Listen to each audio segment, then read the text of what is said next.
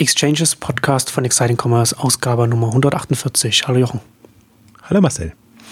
Heute wollen wir ein Logistik-Update machen. Hat sich einiges getan, vor allem seit der letzten Ausgabe, die ist ja jetzt auch schon wieder eine Weile her. Und da steigen wir jetzt mit den Aktivitäten bei Amazon ein. Amazon hat jetzt nicht nur das erste geleaste Flugzeug gerade vorgestellt, das sie jetzt auch äh, selbst anmalen durften. Das Amazon One, sondern äh, sind jetzt auch in Deutschland ja auch du verfolgst das ja auch sehr intensiv jetzt auch auf Exciting Commerce.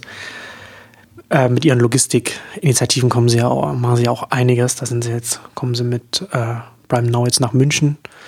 Fresh verzögert sich noch, aber da äh, ist, äh, ist ja ganz interessant, wie sie, wie sie jetzt an sehr vielen Fronten das voranschieben, auch mit, mit Amazon Flex, das jetzt auch äh, ausgeweitet wird. Und da ist die ganze Bandbreite bei Amazon vertreten. Das ist schon erstaunlich auch. Also wie, in welchem Tempo das geht, wenn man ja. mal sieht, wie lange Fresh gebraucht hat, äh, bis das äh, erstmal etabliert war und dann vorangetrieben wurde. Da ist Prime Now doch jetzt eine ganz andere äh, Dynamik zu spüren. Also wenn man sich mal vorstellt, so Ende, wann war das? 2014 oder 2015, weiß ich gar nicht mehr genau, in New York gestartet. Da war das irgendwie so eine Improvisationsgeschichte im Weihnachtsgeschäft. Das haben sie ganz gut dokumentiert, dann auch im, im ähm, Jahresbericht oder im, im, im Shareholder ähm, Newsletter, ähm, da hat man erstmal auch gesehen, wie, wie flott das ging und wie schnell sie dann versucht haben, Manhattan ähm, quasi zu versorgen, jetzt in dem, in dem Nahversorgungsbereich. Und ähm, man hat, ich habe aber das Gefühl, sie haben sich da sehr viel abgeschaut. Also das wirkt alles sehr dynamisch, wie sie das in den einzelnen Städten jetzt angehen. Äh, wahrscheinlich immer davon abhängig, finden sie eine gute Lagerfläche. Da haben sie Berlin eigentlich so, Kudamm, ähm, super Lage, jetzt München Hopfenpost, das ist auch ähm, super zentral im, am Hauptbahnhof.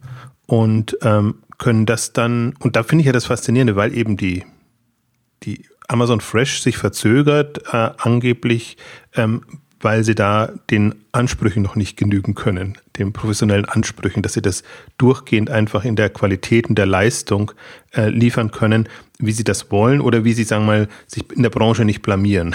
Das ist äh, irgendwie so der, der Tenor, den ich da so mitbekomme, wenn ich mit den entsprechenden äh, ja, Beteiligten spreche. Also nicht bei Amazon, sondern die eben natürlich dann liefern müssen. Ähm, wohingegen bei Prime Now ja auch immer Lebensmittel dabei sind. Und ähm, das wird ja jetzt quasi schon so als, also von, von, von den Prime Now-Nutzern so genutzt, dass man neben den Produkten des täglichen Bedarfs eben auch frische Produkte ähm, sich liefern lässt. Ähm, Finde ich eigentlich ganz interessant. Ähm, aber offenbar befruchtet sich das nicht so gegenseitig, dass man jetzt sagen könnte, das, was man bei Prime Now zum Beispiel in Berlin jetzt seit Mai schon ähm, gelernt hat, könnte man dann auch in, in Amazon Fresh ähm, übernehmen. Also die, ich vermute, die Logik ist einfach eine andere, die, die Warenkorbgröße und, und, und alles andere. Wahrscheinlich kannst du so ein paar frische Produkte ganz gut in die Lieferung mit reinnehmen, aber jetzt eine universelle Wochenlieferung oder in, fand ich ja auch ganz interessant, in, in, in äh, England haben sie es ja tatsächlich jetzt so ein bisschen anders gestartet als, als in USA, wirklich so in Richtung Großlieferung, ähm, Wocheneinkauf. Da haben sie sich aber mit einem mit der Supermarktkette zusammengetan. Also auch da jetzt nicht, nicht von Grund auf aus dem Boden gestampft. Ähm, aber da müssen wir gar nicht so drauf eingehen. Also Fresh ist ja nochmal ein anderes Thema, das, das kommt sicherlich noch. Spannender finde ich eigentlich so die, wie sie, wie das jetzt durchsickert als Thema, diese Lieferoptionen, die man hat. Und Prime Now ist natürlich jetzt gut, ist nur in zwei Städten und, und natürlich sehr, also für die Masse jetzt noch nicht wahrnehmbar. Aber ich finde schon, gerade wenn man viel in Berlin ist, ich meine, du sitzt in Berlin, ich sitze in München, mir fällt es immer auf, wenn ich in Berlin bin, ähm, wie wirklich die Präsenz inzwischen da ist. Also gerade in Mitte oder in den, in den, sag ich mal, angesagteren Vierteln, äh, wie man wirklich all den Lieferdiensten dann auch begegnet. Das heißt, es ist nicht mehr so eine Fata Morgana, dass man sagt, ja, man muss jetzt auch Same Delivery machen und Lebensmittel kann man sich liefern lassen und Prime Now gibt's und all die ganzen Angebote, sondern das, also das hat eine wirkliche Präsenz. Und ähm, ich finde sogar interessant, im, im, in Berlin ist mir das ins Auge gestochen. Gibt es zwar in München auch noch, glaube ich, aber ähm, selbst der jetzige noch Tengelmann ähm, Lieferdienst, beziehungsweise vielleicht mal Edeka-Lieferdienst, ähm, Bringmeister ist ähm, super präsent. Die haben nur das, witzigerweise das Branding nicht so, dass sie es mit einer Farbe machen, sondern das ist in äh, unterschiedlichsten Farben unterwegs. Aber doch, also wirklich so, dass man es wahrnimmt. Und ich glaube, das ist so ein,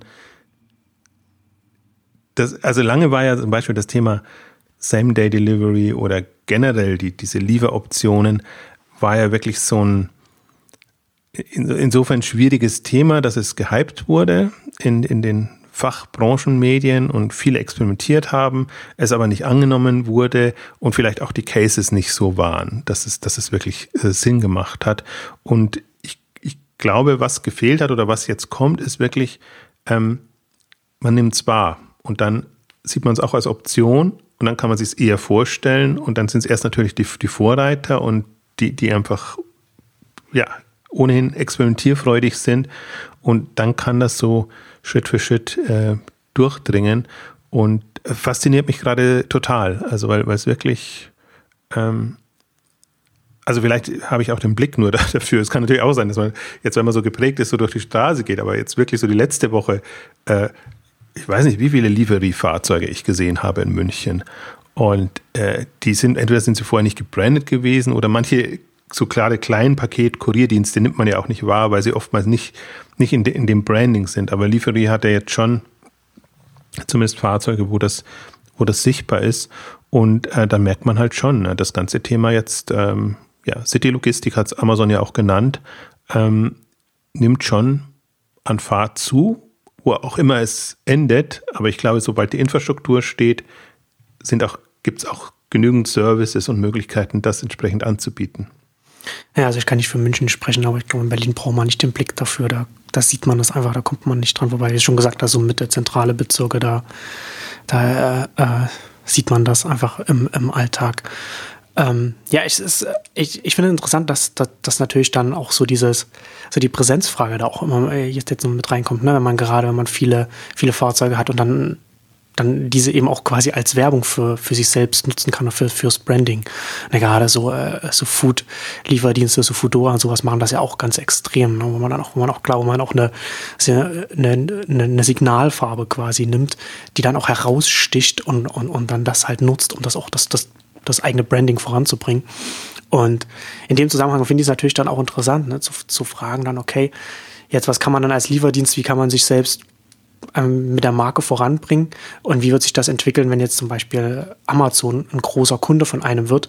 Amazon, habe ich am Anfang schon gesagt, hat er selbst jetzt bei den, bei den geleasten Flugzeugen anfängt, die anzumalen und da Prime Air drauf schreibt, wird natürlich dann, wenn es jetzt mit einem, wenn es jetzt das weiter ausrollt und mit äh, regionalen Kurieren zusammenarbeitet, natürlich dann, dann da auch anfangen zu den regionalen Kurieren in, in den Verträgen dann sagen, okay, dann schreiben wir jetzt hier Amazon Prime drauf und wenn, wenn dann nicht wenn jetzt ein Kurier sagt, nee, ich will mein eigenes Branding vorantreiben, dann gehen sie zu einem anderen Kurier. Da ist einfach der, so ein großer Kunde, der ist einfach so äh, attraktiv, da, da wird niemand sich dagegen wehren und eher, eher so wie die, wie die Air Carriers, äh, die, die sich darüber freuen, dass sie so, dass sie so einen lukrativen, zukunftsträchtigen Kunden haben, das dann eher mitmachen.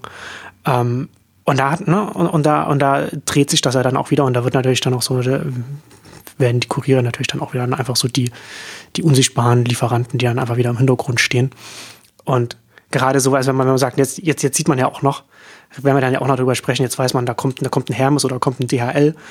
Und da, und da kann man das als Kunde auch noch unterscheiden und weil sie entsprechend angezogen sind und es draufsteht.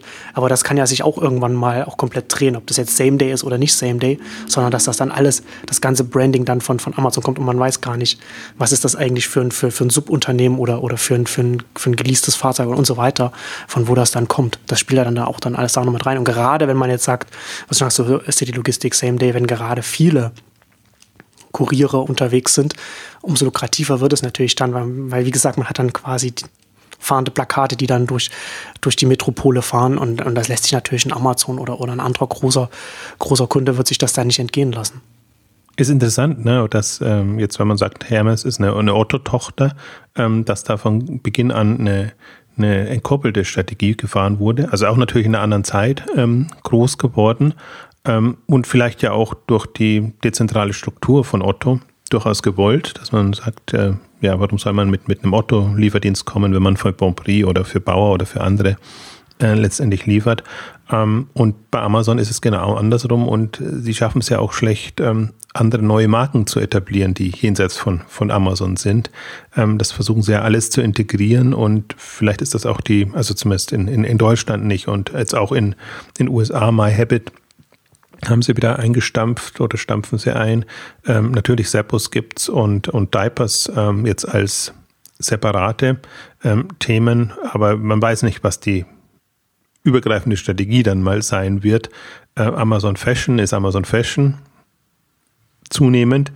Ähm, und ähm, dann ist es natürlich sehr in, in der Präsenz und der Dominanz ähm, sehr spannend, vor allen Dingen auch jetzt den Wandel natürlich von, von Amazon, von einem Handelsunternehmen, falls es das je war, hin zu einem Dienstleistungsunternehmen eigentlich, das eben auch Handelsdienstleistungen anbietet und mit natürlich eigener einigen Lager und alles, äh, was dran ist. Äh, als du es gerade gesagt hast, ich glaube, die, gerade diese Transportfahrräder von Amazon, die, wenn ich mir mal gen genau hingeguckt habe, also habe ich noch nicht im, in Realität gesehen, ähm, die sind so gebrandet. Also das ist äh, mit, mit Prime Now, Amazon Prime Now quasi gebrandet und dann steht irgendwie noch dabei, von welchem Kurierdienst das letztendlich ist. Okay. Und das, das ist für mich auch so, dass, dass Interessante oder sagen wir das Undurchsichtige, Undurchdringliche hatten wir auch schon in der Ausgabe erwähnt, ähm, dass oftmals nicht klar ist, von wem kommt die Dienstleistung dann am Ende. Also in der Pressemeldung oder Presseankündigung sieht das immer so aus,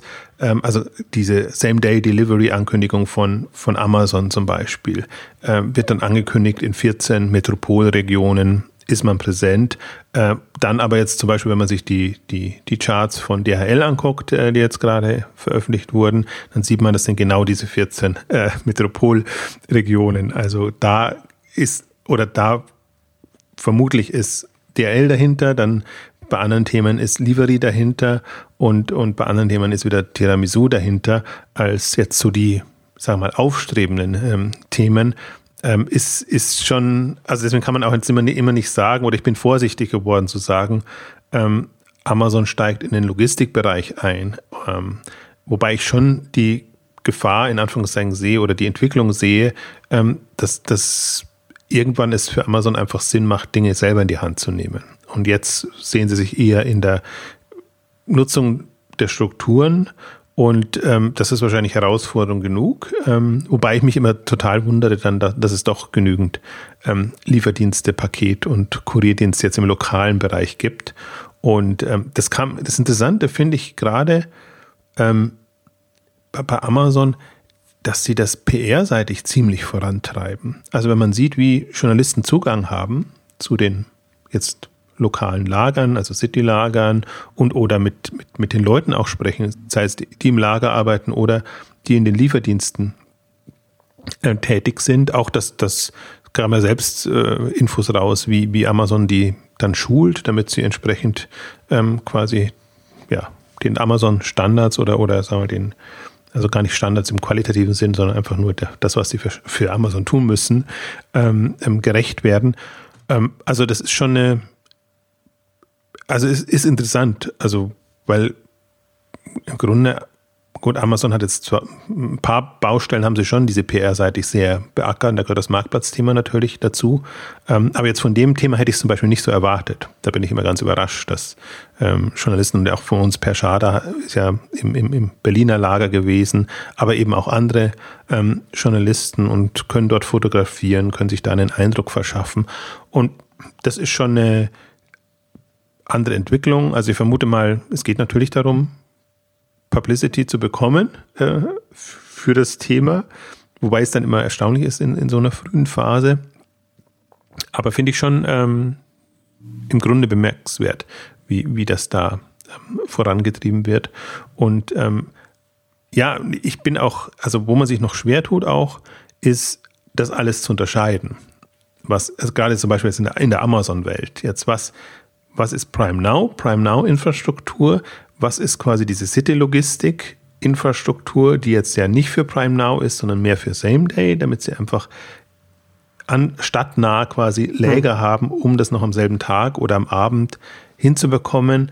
Und was gehört zu wem? Also die bauen da gerade und vor allen Dingen, wie weit ist man in unterschiedlichen Städten? Das ist auch immer noch, gibt es ja Meldungen dann immer, ja, da, da, da gibt es ein Lager, aber das ist noch nicht äh, reif, also fertig quasi. Ähm, dann gibt es die Diskussion, darf Amazon da überhaupt rein, das, das böse Amazon, ähm, also im Sinne von A, böses Amazon, aber auch im Sinne von, ähm, wird da einfach dieses stadtnahe Viertel extrem mit Traffic ähm, ähm, belastet. Ähm, also auch solche Diskussionen, die, ja, ich glaube, die, die die eigenartig sind. Wahrscheinlich, ich, ich, für mich ist es so reflexartig. Das ist immer alles so absehbar. Wenn dann weiß man genau, in der Lokalpresse kommt dann erstmal ein negativer Artikel und äh, ja, entweder sie schaffen es jetzt wieder, also in Hamburg gab es ja so die Situation, sie schaffen es Amazon wieder zu vertreiben, dann geht das ganze Spiel wieder von vorn los. Aber letztendlich führt, führt ja nichts daran vorbei. Also das ja, wobei das schon nachvollziehbar ist, gerade wenn man sagt, so Same Day und wenn das jetzt, äh, je nachdem wie groß, wie groß das dann wird, die von den Auslieferungen und gerade dann auch in, in Gegenden, wo das, also das, es wird ja dann in, in, Wohn, in Wohngegenden sein und dann sind es sehr kleinteilige Lieferungen, also sehr viele unterwegs. Das kann ich, das kann ich schon nachvollziehen, aber das wird ja dann wieder entlastet, wenn das dann alles über Drohnen läuft. Ja, ja, gut, wir, wir, wir, lachen noch, aber ich, ich finde es ganz interessant, dass wir jetzt innerhalb der letzten Wochen so zwei, zwei Nachrichten gekommen sind, dass zum einen jetzt so ein Pilotprojekt jetzt in, in, in UK, jetzt Amazon UK macht mit, mit, mit Drohnenlieferungen, also konkret da mit Regierungsstellen zusammenarbeitet und auf der anderen Seite Google in den USA jetzt auch äh, an einer Stelle da. Also äh, das, das, das geht da durchaus dann auch schneller voran, weil man auch nicht, nicht ganz klar ist heutzutage, wie sich das dann mal, mal äh, konkret manifestieren wird. Wobei die Drohnen für die Vorstädte sind, habe ich ja gelernt, und okay. für, das, für den ländlichen Raum. Ja. Ähm, gar nicht so sehr für die, für die Innenstädte. Da könnte ich mir das auch äh, sehr, sehr schwierig vorstellen. Also vor allem, ich glaube halt, also ich habe da keine Ahnung, aber ich glaube halt so ein Einzelhaus kannst du besser beliefern, als wenn du ein ganzes äh, Hochhaus oder Mehrfamilienhaus in, in dem Rahmen hast. Das ist, ist schon, aber ich finde es halt interessant, es klingt immer so durch. Jetzt auch gab ja auch das große Jeff Bezos-Interview äh, jetzt auf, auf, auf der Recode-Veranstaltung und, und, und solche Sachen. Und da klingt ja in Nebensätzen dann immer durch, wofür was dann eigentlich gedacht ist. Und das ist ja wirklich so eine echte Segmentierung, die sie da vornehmen, was, was sie in welchem ähm, Bereichen dann einsetzen wollen, ist am Anfang immer gar nicht so richtig klar. Aber Stichwort England, weil, weil du es ansprichst, ähm, ähm, also fand ich ohnehin genial. Es war ja mehr oder weniger eine, eine ein dezenter PR-Hinweis, liebe amerikanische Regierung, die britische Regierung lässt uns machen und da haben wir eine Kooperation äh, gefunden, weil es gab eine ja. richtige offizielle ähm, PR-Mitteilung. Das kommt bei so Experimenten auch selten. Also da weißt du schon, welcher welche Karte da gespielt wurde. Ja. Aber es ist interessant. Es ist auch interessant, welche Länder da für offen sind oder, oder überhaupt, wie, wie Amazon das äh, untereinander ausspielt. Na, ich finde England insofern interessant, weil das echt ihr Testmarkt zu, schein, zu sein scheint für alles, was sie so ähm, treiben. Und was mich am meisten überrascht hat, ist, dass Amazon Flex schon sehr früh jetzt ähm, quasi in, in England Fuß fassen will, weil das ist ja auch etwas, was sie super schnell aus dem Boden gestampft haben, also mehr oder weniger, äh, jetzt hätte ich fast gesagt, crowdgesourcetes äh, Liefern, also ähm, dass eben, sagen wir mal, freie Boten für Amazon ausliefern und eher so mitbringen, sage ich jetzt mal, oder sagen wir mal Zeiten, äh, wo sie nichts zu tun haben oder Lust haben, ähm, nutzen, um, um die Pakete auszuliefern für Prime Now und äh, was war das andere? Same Day. Also gab es auch in England, in England haben sie das aufgeführt, gab es zwei unterschiedliche Preisklassen, weil, glaube ich, äh, hängt ein bisschen von den, von den, äh, wie sagt man? Äh, von den Trinkgeldern. Tipps ist mir jetzt nur eingefallen, von den Trinkgeldern ab. Trinkgelder inklusive oder nicht inklusive. Also so ein Stundenmodell. Und ähm, da hatte ich ja schon bei der letzten Ausgabe geschwärmt. Sowas finde ich halt genial. Also das ist halt eine eine Herausforderung, aber die Optionen zu vergrößern und einfach das als, als Service anzubieten und einfach zu sagen, okay, wir, wir brauchen nicht nur die organisierten Lieferdienste, Kuriere, sondern wir können auch uns vorstellen, auch das in der Masse zu machen. Und da kann ich mir schon vorstellen, dass die ähm, Erfahrungen wahrscheinlich in den USA, ich da haben sie es auch jetzt schon auf, auf Dutzende von Städten ausgerollt. Das hat man gar nicht so mitbekommen. Die haben das sehr schnell in Seattle gestartet. Dachte eigentlich, das wäre ein Seattle-Testballon irgendwie. Ähm, aber ähm, entweder es scheint so gut zu funktionieren oder sie sagen einfach, das ist ein Ding, das brauchen wir ohnehin. Ähm, also da müssen wir, je schneller wir da sind, umso mehr binden wir die an uns. Also ist ja fast so ein bisschen dann auch eine, eine Alternative jetzt zu den ganzen Food-Lieferdiensten, ähm, ähm, wobei es halt nicht so direkt in den, äh, in, in den Wettbewerb tritt. Aber ich finde es jetzt von der, vom Ansatz und von der, von der Struktur sehr spannend, weil das ist so ein Thema, was ich Amazon in dem Sinne nicht zutraue oder zugetraut hätte, ähm, sondern also diese ganzen, äh, es geht ja dann schon wieder so ein Social Sharing Economy äh, Ding, was, was, eine, was ein schwieriges Thema ist, äh, so die Massen an Leuten in Anführungszeichen zu ködern, bei Laune zu halten, also als mal alles sehr flapsig ja. formuliert ist, ist für mich so ein, so ein wenig greifbares Thema. Also finde ich interessant, dass dass auch ein Amazon in den Bereich reingeht. Also sie haben sie haben es im Prinzip nur bei Mechanical Turk, äh, ich glaube, das gibt's noch, aber das ja, ja. ist immer so im, im, im unterm Radar, also wo sie so Mini-Services quasi ähm, auslagern. Da haben sie das, aber in, in solchen Bereichen, ich weiß nicht, warum ich das äh, von Amazon nicht erwarte oder Amazon nicht zutraue, ähm, bin ich überrascht gewesen, aber ich finde es halt ein sehr ähm, ja, schönen Name, irgendwie schöne Bezeichnung, also irgendwie nicht so, so plump, sondern ja, also mit dem Flex haben sie es eh. Ich glaube, der gibt ja auch Vendor Flex und, äh, und jetzt eben äh, Amazon Flex als, als Service-Dienst. Also kann man sich richtig, kann man sich gut vorstellen, dass das irgendwie als, als eigene Brand ähm, dann funktioniert und für Amazon natürlich Puffer schafft. Also ich kann mir durchaus vorstellen, dass sie das jetzt Wann haben Sie es gestartet? Irgendwie im Frühjahr oder so, dass Sie das einfach fürs Weihnachtsgeschäft oder für so Hochzeiten ähm, schon mal entsprechend ja. vorbereiten und dann gucken zu können, können Sie das skalieren oder eben nicht skalieren. Wie können Sie das dann auch mit, mit Anreizen dann entsprechend dann auch genügend Leute dann äh, aktivieren? Also es ist auf jeden Fall, wenn man sich jetzt Amazon anschaut als wir, wir haben es ja vorhin schon angesprochen, ja, es machen an, an ganz vielen Fronten äh, äh, Richtung Logistik. Wenn man, wenn man sie als ein Organisator von, von, von so einem großen System sieht, dann, dann ist es einfach naheliegend und, und sogar logisch, dass, dass sie so etwas, dass, dass sie so einen Peer-to-Peer-Dienst mit drin haben. Ich würde ja gar nicht so sehr Richtung Social oder so etwas äh, argumentieren, sondern es ist einfach ein, Bestandteil eines, eines, eines Gesamtsystems für, für Logistik, wo, wo dann eben auch ja, auf der, auf, am anderen Ende dann die Flugzeuge und dann vielleicht auch äh, Schiffe dann vielleicht auch irgendwann noch dazugehören oder wie auch immer. Und, und, und, am, und am ganz anderen Ende e, e, eben so etwas, äh, was, was, was dann peer-to-peer -peer dann organisiert ist, beziehungsweise dann algorithmisch dann optimiert wird und, und dann mit, mit, mit Freelancern zusammengearbeitet, um dann Dinge abzudecken, die dann vielleicht die lokalen Kurierdienste, die man noch drin hat, die, das nicht machen können oder wie, wie auch immer. Also, dass man das dann, je nachdem, was für ein Use Case man dann hat, kann man das dann aufteilen. Und wenn man sich das so vorstellt, was hast du ja vorhin schon gesagt, so als Amazon als Dienstleister oder, oder Nahversorger, sagst, sagst du ja auch, dann ist es einfach logisch, dass sie, dass sie in der einen oder anderen Art äh, so einen Dienst mit drin haben, der, der bestimmte Sachen einfach abdecken kann, der, der, der Amazon als Organisator auch ein bisschen Flexibilität gibt. Ne? Da kommen wir auch wieder zum, zum Flex zurück. Also auch für sie selbst ist, bedeutet das auch Flexibilität, nicht nur für die, für die Freelancer, die, da, die, das dann, äh, die das dann nutzen können. Und da ist dann da ist dann eher, da ist dann eher die Frage, ist jetzt bauen Sie das komplett neu auf? Äh, werden Sie irgendwann vergleichbare Dienste aufnehmen, um das nochmal anzuschieben, so, so ein Postmates zum Beispiel oder, oder so etwas? Oder werden sie es komplett allein hochziehen? Das ist das sei dann eher so die, die Frage, die ich mir dann da in dem Feld auch stelle.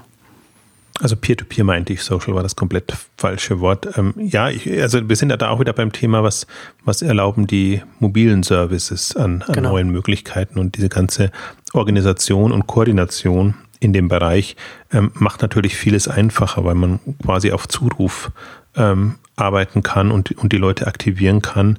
Und ähm, ich glaube, das ist ohnehin was, was jetzt gerade bei allen äh, Diensten, Lieferdiensten jetzt auch im, im Food-Bereich mehr oder weniger ähm, geschickt gemacht wird und gelernt wird. Also es gibt ja auch Berichte durchaus jetzt von Foodora, Lieferheld und wie sie alle heißen, auch ein bisschen wie die wie die Organisationsstruktur dahinter ist, also wie die koordiniert werden und, und wie, wie sie letztendlich auch motiviert beziehungsweise zum Teil auch demotiviert werden, ähm, dem man halt sagt, ähm, also natürlich klar, wenn du zu viel hast, ähm, zu viele Leute für zu wenig Lieferungen, ähm, dann geht sich das alles nicht aus. Also dann das Versprechen, was du an Einnahmen versprichst, ähm, ist, da steht dann in keinem Verhältnis.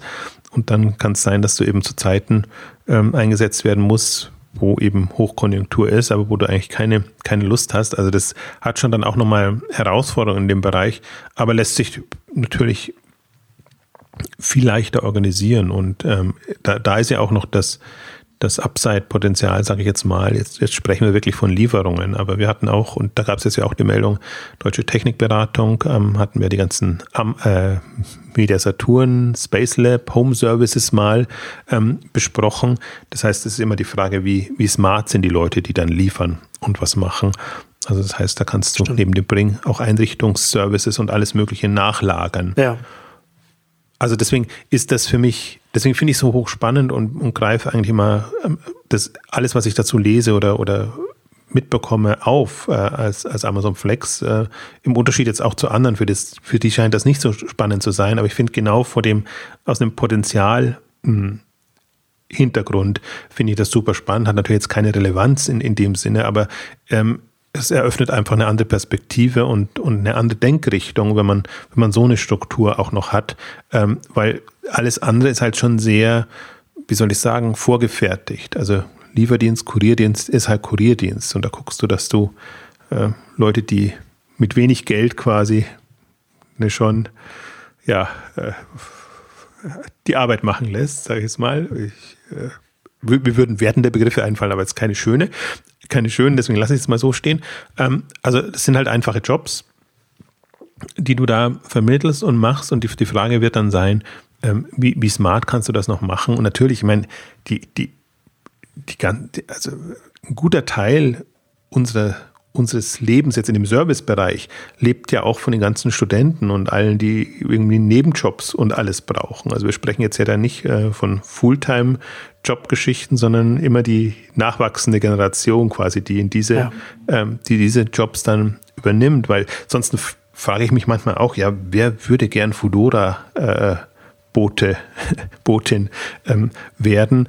Und äh, ich finde es dann ganz interessant. Also für mich ist das wirklich welche Präsenz das einnimmt. Und wenn, wenn du schon in der Stadt unterwegs bist und dann im, im Univiertel zum Beispiel ist, ist, ist, mir passiert und dann hörst du halt die Leute sprechen und so. Also ich, ich bin jetzt, arbeite jetzt für Fudora und wie sie dann so sich untereinander erzählen, wie ich dazu gekommen bin und so auf, auf Weiterempfehlung und alles. Also wo man immer denkt, ah, das muss doch sau schwer sein, jetzt für diese ganzen Lieferdienste da Leute zu bekommen. Aber genau in dem Segment halt genau. Studentenjobs und Nebenjobs ja. ähm, natürlich eine eine, eine Möglichkeit.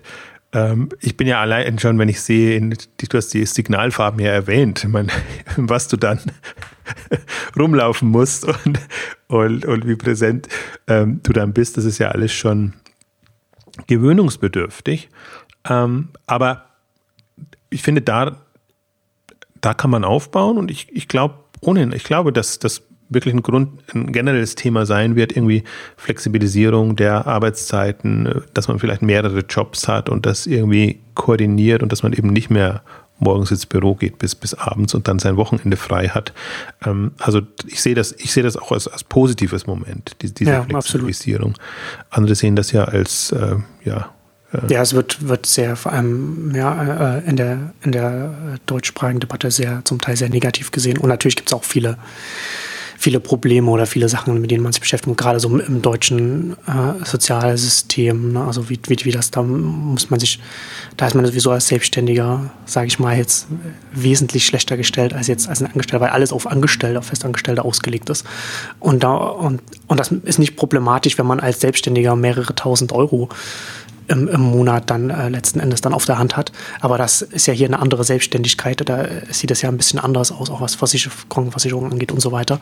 Und dann, dann müsste auch von der politischen Seite her was passieren. Aber wenn man das mal jetzt, das, das ist ein Aspekt und der andere Aspekt, was du jetzt schon angesprochen hast, ne? wenn man jetzt sagt, da findet grundsätzlich eine, eine Flexibilisierung äh, statt in der Arbeitszeit und gerade auch in, in einem Feld, in dem man sonst nicht so flexibel ist, weil man, weil man abhängig ist vom, vom Arbeitgeber und, und da findet hier schon eine Veränderung statt, wenn man dann auch sagt, man ist jetzt nicht nur ein Uber-Fahrer, sondern macht auch noch für Amazon Flex und, und andere etwas.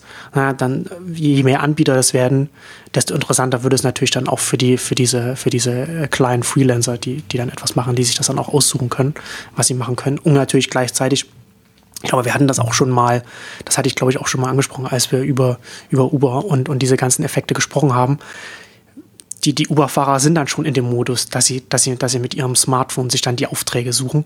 Und das sind natürlich dann auch, das ist natürlich dann auch eine, eine Ar das sind Arbeiter und, und Menschen, die natürlich dann auch von dem Flex, von Amazon Flex sehr viel leichter aktiviert werden können, weil die schon in dem Arbeitsmodus drin sind und es dann sehr viel leichter ist, dann da zu schauen. Natürlich geht es nicht, wenn sie dann die ganze Zeit mit Uberfahrten dann vollkommen voll sind, also hier erfolgreich oder sowas ist, dass du, kann das kann natürlich dann auch verdrängen.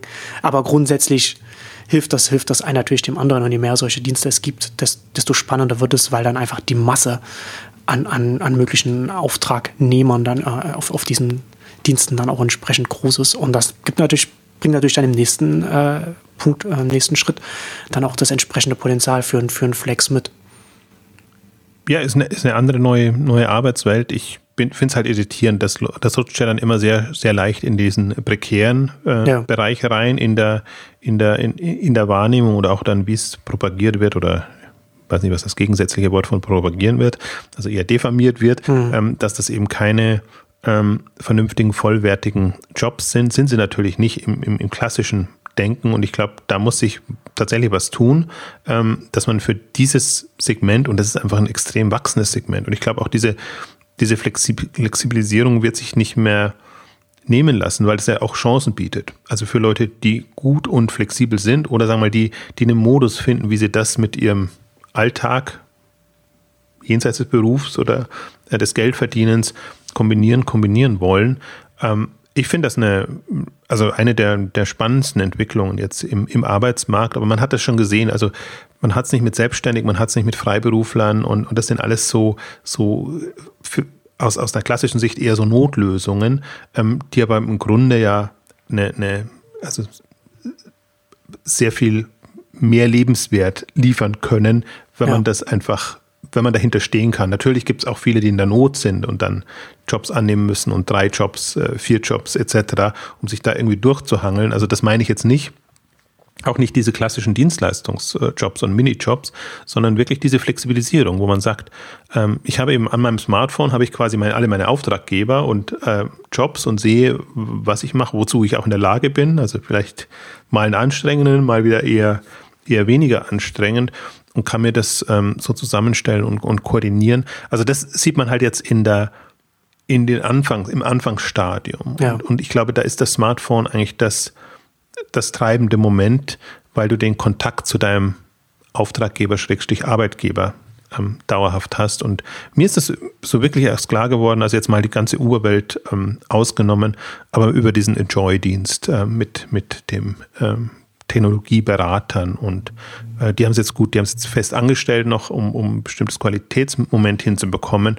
Aber da, wenn man sich das mal durchdenkt, ist mir erstmals klar geworden, was das bedeuten kann und das ist eben nicht immer und das ist, weiß ich, ich habe diese Reflexhaltung immer so drinnen, wenn ich wenn ich solche Dienste sehe, dass ich sage, die müssen immer zuerst mal zum zur Zentrale in Anführungszeichen oder irgendwo hin und dann los zum Liefern. Aber oftmals ist es gar nicht so, sondern die können halt auf dem Weg quasi zum Kunden ähm, dann irgendwas abholen und, und etwas machen. Das heißt, du kannst die, die Routen auch entsprechend koordinieren und ähm, das machen. Und dann ist es einfach sehr viel effizienter. Und ich vertrete ja immer noch die, die Haltung jetzt auch, was die Lieferdienste angeht, je, je umfangreicher das ist, also je mehr geliefert wird, umso also so, so besser die Infrastruktur ist, umso leichter lassen sich Routen berechnen und die halt sehr lokal, regional sind, mhm. wo man nicht, das wird ja auch mal unterstellt, äh, dann quasi das ein Lieferwagen durch die ganze Stadt fahren muss und, und das machen muss.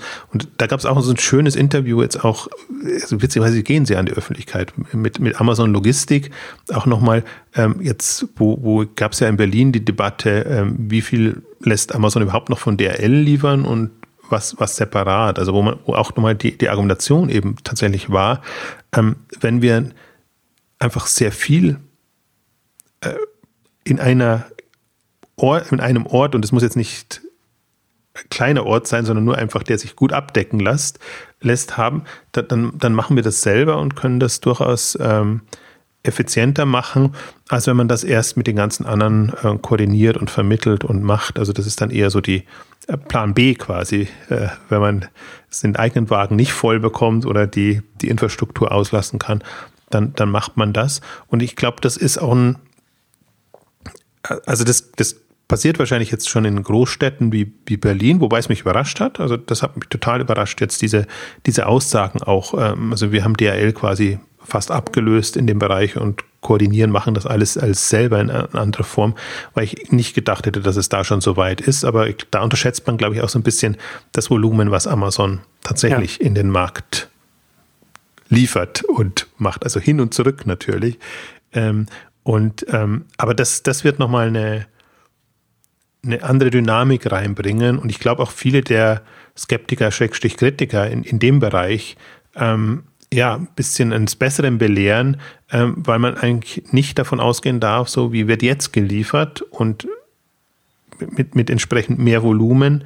Ähm, ich glaube nicht an, an verstopfte Straßen und, und, und dass sich das alles, ähm, äh, also ja, es ist ja auch einfach, auch einfach auch im Interesse eines, eines Amazons und, und, und anderer Händler, das dann auch entsprechend, entsprechend algorithmisch die Routen zu optimieren, weil dadurch das auch die Kosten senkt als Pro-Tipp vielleicht für alle, die sich mit den Themen beschäftigen, man sollte äh, Logistik heutzutage nicht mehr ohne GPS und Internet denken. Also das ist natürlich, wenn, wenn, man das mit reindenkt und dann algorithmische, äh, optimierte Routen und so etwas, dann äh, es ist ähm, einfach eine logische Konsequenz, dass das natürlich dann entsprechend dynamisch optimiert, so wie man es wie heute jetzt schon konkret bei, bei Uberfahrten sehen kann, wo die, wo die Einsatzzwecke der Fahrer auch bereits optimiert werden, da die Kosten gesenkt werden und dann obwohl die äh, Kunden weniger bezahlen, die, die Uber-Fahrer mit mehr Geld nach Hause gehen als, als, als Taxifahrer, eben weil sie nicht die ganze Zeit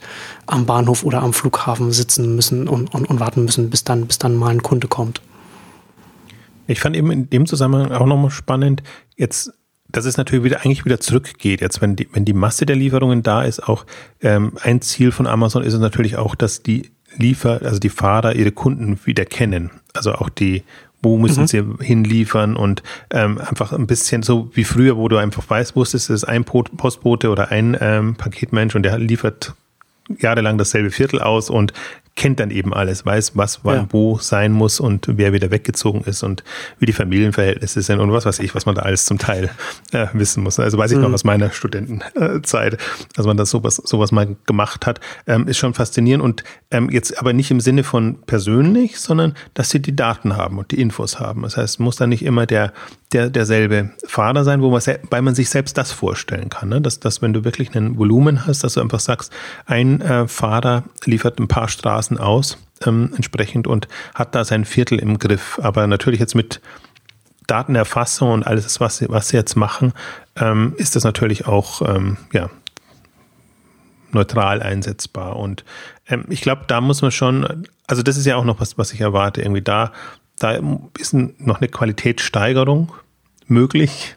Ähm, also schon mal jetzt punktuell, wann bekomme ich mein Paket zu welcher Zeit. Ähm, das wird aber sehr viel besser. Da haben jetzt so gut wie alle Dienste, wenn ich das richtig verfolge, ähm, etwas angekündigt, also Vorinformation, was auch immer. Also das ist ganz gut.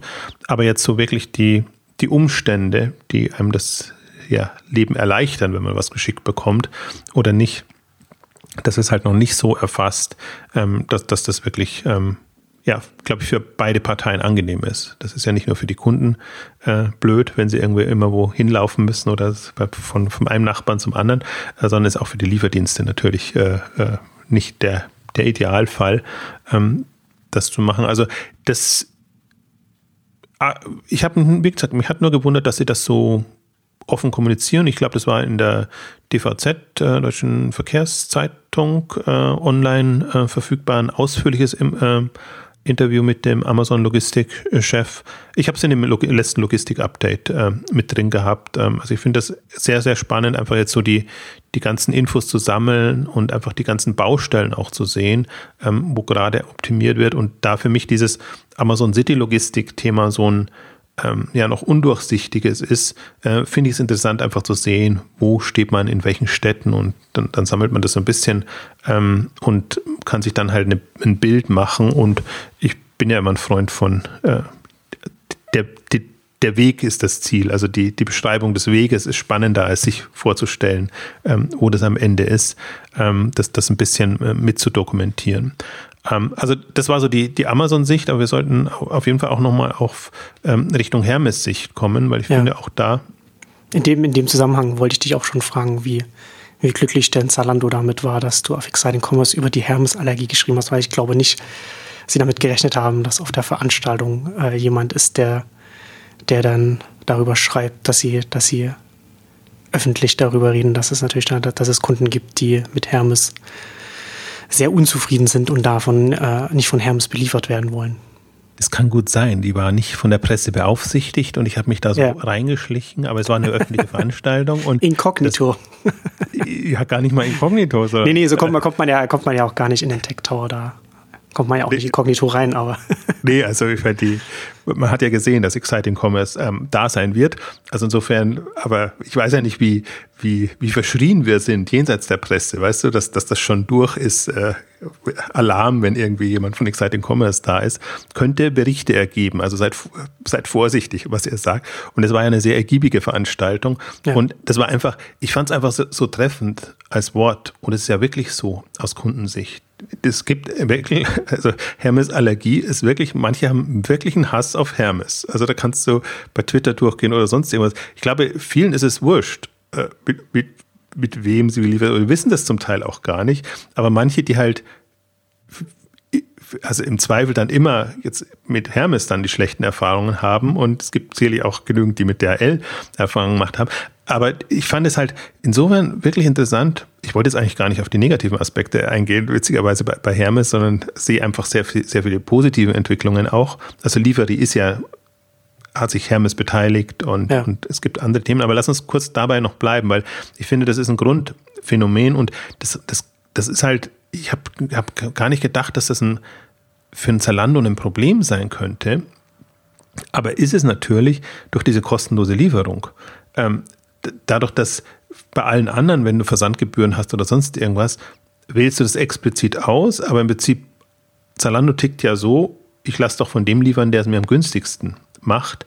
Und das ist halt jetzt im, im, im Zweifel Hermes und fand das super interessant, wie das, das war auch so ein Schnellschussprojekt bei, bei Zalando, haben sie auch so gesagt. Ähm, also wie sie dann am Alexanderplatz halt, weil da durchmischtes Publikum ist äh, aus ganz Deutschland, ähm, Umfrage machen und ähm, ja, wie, wie kommt Hermes an? Wie generell äh, ist die Zufriedenheit mit den Diensten? Also Sie sagen auch, es ist generell eine, eine also es, sagen wir, da, da ist schon Potenzial nach oben, was die, was die Qualität der Dienste ist. Aber zu Hermes findest du halt sehr explizite Aussagen. Und deswegen fand ich es interessant. Witzigerweise hat sich das, dieser Begriff schwarze Liste so durchgesetzt und äh, als, als, als böse. Also es, äh, es, es geht gar nicht darum, ähm, jetzt das, das, das abzuqualifizieren, sondern ähm, aus, aus Zalando-Sicht einfach äh, ja, klar festzustellen, ähm, für wen ist das ein rotes Tuch? und das das entsprechend zu vermeiden, beziehungsweise ähm, äh, eine Kommunikationsstrategie zu finden in dem ja, Warenkorbprozess bei, beim Checkout, um einfach zu sagen, also abzutasten, die wird von Hermes geliefert. Äh, ist das in Ordnung? Also ich weiß jetzt nicht genau, wie die, wie die Nomenklatur ist. Ähm, Sie haben es beschrieben oder so ein bisschen ein paar Szenarien beschrieben, aber wie gesagt, das war ein sehr frühes Projekt, wo Sie über die Erfahrungen berichtet haben und das, das da, Zalando ist gerade erst dabei, seine Lieferoptionen zu erweitern, also sprich äh, unterschiedlichste Dienste einzubinden. Hermes war jetzt halt der erste Fall. Also diese Herausforderungen haben sie durchgängig und zwar jetzt in dem Fall natürlich in Deutschland, aber auch in anderen Ländern. Und da ist mir auch erstmal klar geworden, ähm, was, also woran die denken müssen eigentlich ja. bei dem Thema, weil du sonst denkst, ja, der Kunde hat es doch im Prinzip selber in der Hand äh, oder also da, da bist, du, bist du in einem anderen Modus und ja, der Begriff trifft es halt, trifft es extrem gut. Der ist natürlich nicht schmeichelhaft, jetzt in dem Sinne, ähm, aber. Man muss vielleicht ja. auch zur Verteidigung von, von Hermes sagen, dass äh, das sind dann vielleicht auch äh, so Regionales, dass es, dass, es, dass, dass es da Probleme gibt. Also, ne? also das ist ja jetzt nicht, dass man jetzt sagen kann, okay, Hermes ist durch die Bank ein qualitativ schlechterer Lieferdienst als DHL zum Beispiel. Das kann man ja so nicht sagen. Vielleicht als Anekdote, also ich zum Beispiel würde gerne, dass meine Amazon-Pakete nicht von DHL kommen, weil mein DHL-Postbude schon oft die äh, Bücher einfach zerstört hat, indem er sie mit, mit, mit Gewalt in den Briefkasten rein, reingedrückt hat, die ich dann immer wieder zurückgeschickt äh, habe. Na, also, also das, da, da könnte man auch sagen, gut, dann haben, jetzt hat jemand tatsächlich mal eine, eine DHL-Allergie. Aber das ist natürlich dann aus, aus Zalando-Sicht oder, oder als Händler-Sicht natürlich dann auch so etwas, wie, wie, wie, wie macht man das? Also zum einen, was du schon gesagt hast, wie tastet, wie tastet man das ab, welche Präferenzen die Kunden haben äh, und, und gleichzeitig will man, will man natürlich trotzdem schauen, dass man, wenn möglich, natürlich mit dem günstigsten Lieferanten zusammenarbeiten kann. Ähm, und dann im nächsten Schritt natürlich dann auch wieder, da kommen wir dann auch wieder da zurück, jetzt kann, jetzt kann der Kunde noch unterscheiden, jetzt kriegt er noch mit, jetzt, jetzt bekomme ich von Zalando äh, das per DHL oder, oder per, per, äh, per, per Hermes geliefert. Aber was passiert jetzt mal in, in ein paar Jahren, wenn jetzt dann Zalando dann nur noch mit lokalen Kurierdiensten zusammenarbeitet, die aber alle Zalando gebrandet sind? dann muss er, dann, dann muss Zalando sehr kleinteilig also auf den Kunden und dann auf den jeweiligen Kurierdienst dann, dann drauf schauen, weil der Kunde dann nicht mehr unterscheiden kann, nicht mehr sagen kann, ich will von dem, aber nicht von dem meine Zalando-Pakete haben weil er das dann gar nicht mehr unterscheiden kann. Also jetzt nur mal als, als ein reines Szenario, was natürlich dann, was dann ja auch irgendwann kommen kann. Also darum geht es ja auch. Also es geht darum, Zalando, dass Zalando Qualitätsmerkmale definieren muss. Und es ist genauso, wie du sagst, das ist nicht ein bundesweites Hermes-Thema, sondern es ist wirklich, es gibt bestimmte Regionen und, und Adressen, Adressbereiche, wo das ein Problem ist. Und die genau gilt es herauszufinden und dann herauszufiltern und da ähm, Lösungen zu schaffen. Und das ist natürlich, ich finde, das, das, das, das super spannend. Deswegen, ich dachte eigentlich, ach, das, das Thema ist jetzt nicht so reizvoll. Ich hätte ein bisschen so im, im mobilen Kontext ein paar andere Sachen, hätte ich mich gefreut drüber. Aber das war dann doch sehr, sehr interessant, ähm, weil es halt tief drin ist und weil es aber sieht, weil man aber sieht, was, was sind so die, die Themen, die es dann letztendlich ausmachen und wo kannst du echt auch ähm, ja jetzt unter dem Service-Level Qualitätspunkt etwas, etwas voranbringen. Also ähm, das, das sind dann schon, ja, also fand ich, fand ich hoch äh, interessant jetzt auch in der, also in, in, in dem Phänomen eigentlich jetzt mal allergisch gesprochen, aber auch in der Kommunikation. Ähm, und das ist ja wirklich, das ist ja so mehrstufig dann auch. Und wenn du mal ja sagst, nein, Hermes lieber nicht, dann, dann bist du ja, dann ist das ja bei dir festgelegt. Also dann, ja. dann hat, kann Zalando eben genau das ähm, üblicherweise weiterbringen, aber ähm, auf den Punkt wollte ich eigentlich raus, die, die Masse an Daten, die ein Zalando jetzt hat, macht natürlich noch was anderes möglich als jetzt ein kleiner Händler. Der, der kann das in der Form ähm, wahrscheinlich gar nicht machen. Und das sind halt jetzt, deswegen ist es spannend, wenn jetzt so große, also kundenreiche ähm, Anbieter entsprechende Services ähm, stricken und, und letztendlich die Branche voranbringen, weil das kannst du alles, wenn du das mal getrackt hast, das kannst du entsprechend übertragen und das ist vielleicht sogar hilfreich jetzt auch für die, für die Lieferdienste dann einfach zu wissen, ui, da haben wir ein, ein Problem. Vielleicht ist das in der Form gar noch nicht so dokumentiert, weil ob es der Fahrer selber machen wird, weiß man nicht. Und ob die, ob die Kundenbeschwerden dann so getrackt werden, ähm, weiß, weiß man auch nicht. Also das fand ich ähm, in, in, in, in beiderlei Richtungen super spannend, aber dann können wir sozusagen den, den Bogen zu den, den positiven Hermes-Momenten sehen. Also, weil Hermes ja ein bisschen schon in einer, in einer Art von Aufholjagd ist oder sage ich jetzt mal, ähm, da hat relativ spät das Umdenken begonnen und wir haben es ja in der letzten Ausgabe gesagt, ähm, was, was Hermes war lange zentral organisiert, geht jetzt in dezentralere Strukturen rein, ähm, nimmt auch das ganze Thema ähm, ja, Kurier und, und sagen wir mal Last Mile Angebote ähm, sehr viel ernster, sei es tracking-seitig, sei es welche Services bietet man dann an. Ähm, wie gesagt, die, die Lieferbeteiligung, das darf man immer nicht unterschätzen. Ähm, dann, ich meine, das ist jetzt nicht eine Mehrheitsbeteiligung, aber es ist zumindest ein strategisch, strategisches Investment in dem Bereich. Ähm, also da lernt man jetzt schon zu und Lieferi hat ja gerade schon einen vergleichsweisen Lauf. Und dann haben sie jetzt auch, also das ist für mich jetzt eher wieder so PR-Geschichte, aber dieses Starship-Roboter, also diesen autonom, autonomen kleinen Lieferroboter, den ich mir noch nicht so vorstellen kann, wie der durch die, wie hat bei Twitter jemand gesagt, Hermes liefert jetzt in Schrittgeschwindigkeit. aber, aber halt autonom. Also das ist, ja. ich finde jetzt erstmal, also ich meine, das Starship ist schon äh, das sind ja die ehemaligen Skype-Gründer, deswegen ist es hoch, äh, hoch gehypt worden und es ist halt jetzt im, im Kleinen so ein kleines Lieferwägelchen, das da durch die, durch die Straßen gondelt. Ich, ich, ich kann es mir wirklich noch nicht vorstellen, ob das nicht alles blockiert und irgendwie sich total verirrt. Jetzt äh, weil sie jetzt nicht unbedingt ein Straßengefährt ist, sondern eher so ein Gehwegs-Thema. ich sehe das eher so als, als Hindernis auftauchen. Aber das ist jetzt aus, aus anderer Sicht betrachtet. Die Frage ist, ob es seinen Zweck erfüllen kann. Ob es wirklich autonom dann seinen Weg hin zu den Kunden findet. Und ja, also das ist halt jetzt, ich sehe so ein bisschen wie Drohnen ist für mich auch noch in der, sagen wir mal, da kann man gut Presseberichte erzeugen, Phase. Ähm, aber man, man sieht das Spektrum und man sieht die Offenheit in dem Bereich und ähm, ja, Inszenierung ist das eine und was am Ende rauskommt, weiß man nicht.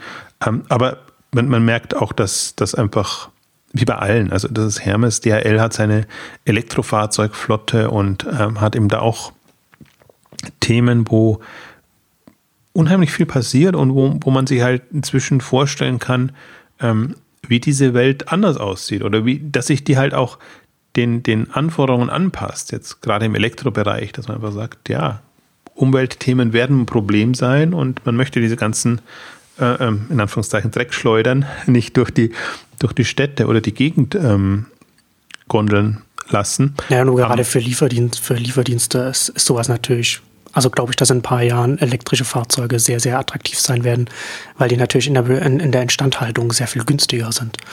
Und da ist natürlich, wenn man, wenn, wenn man eine Flotte, eine Flotte hatte, wird das, wird das sehr, sehr naheliegend sein, darauf, darauf umzusteigen.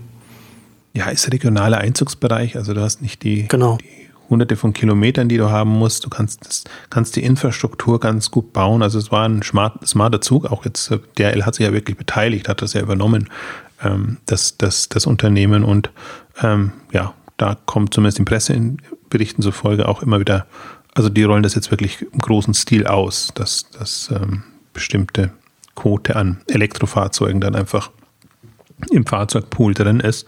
Also das, und ich, das kann auch wirklich ein Merkmal dann sein. Also dass das immer nicht nur Schnelligkeit und äh, Pünktlichkeit ähm, das Thema sind und sondern wahrscheinlich auch Umweltverträglichkeit oder andere Faktoren. Ich meine, müssen die, die Dienste natürlich auch gucken, wie sie sich da ähm, positionieren. Und ich finde ohnehin, das ist ja, dass es Ende der Fahnenstange noch in keinster Weise erreicht. Also dass man könnte man sich jetzt auch Premium-Dienste vorstellen oder was weiß ich.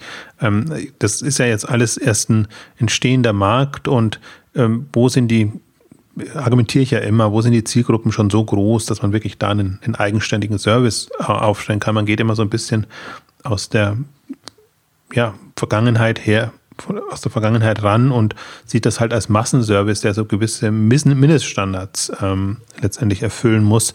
Ähm, glaube ich nicht. Also glaube ich, dass da wirklich schon ähm, nach oben was möglich ist und manche Leute leisten sich dann eben und manche nicht. Und ähm, ich glaube auch, dass das ähm, ja, in der, in der persönlichen oder personalisierbaren Form jetzt, dass es dann tatsächlich echt noch Optionen gibt. Also wir sprechen ja jetzt immer hauptsächlich vom, vom Dienstleister, Paketdienst, Lieferdienst ähm, her, äh, aber man hat ja als Person, Unternehmen oder was auch immer, also als Unternehmen ohnehin immer, hat man immer schon einen Posteingang äh, gehabt, den man organisieren muss und auch da gibt es ähm, einfach mehr Möglichkeiten dann.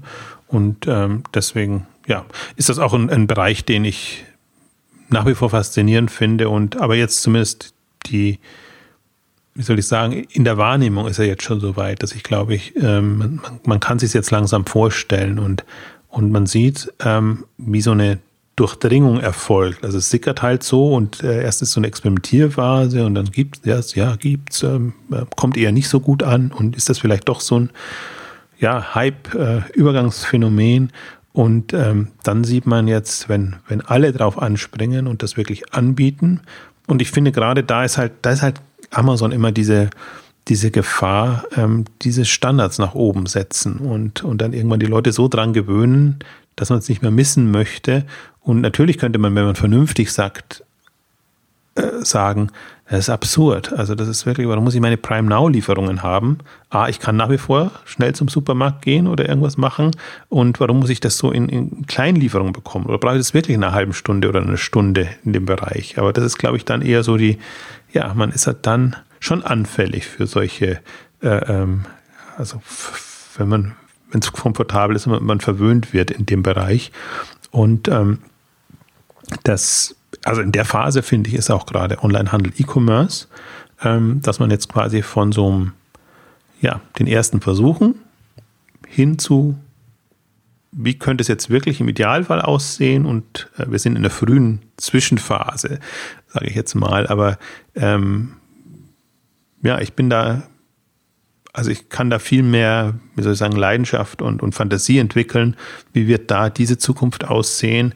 Ähm, andere entwickeln ja Leidenschaften und Fantasie eher so nostalgisch. Wie lässt sich der stationäre Handel retten und, und, und all das?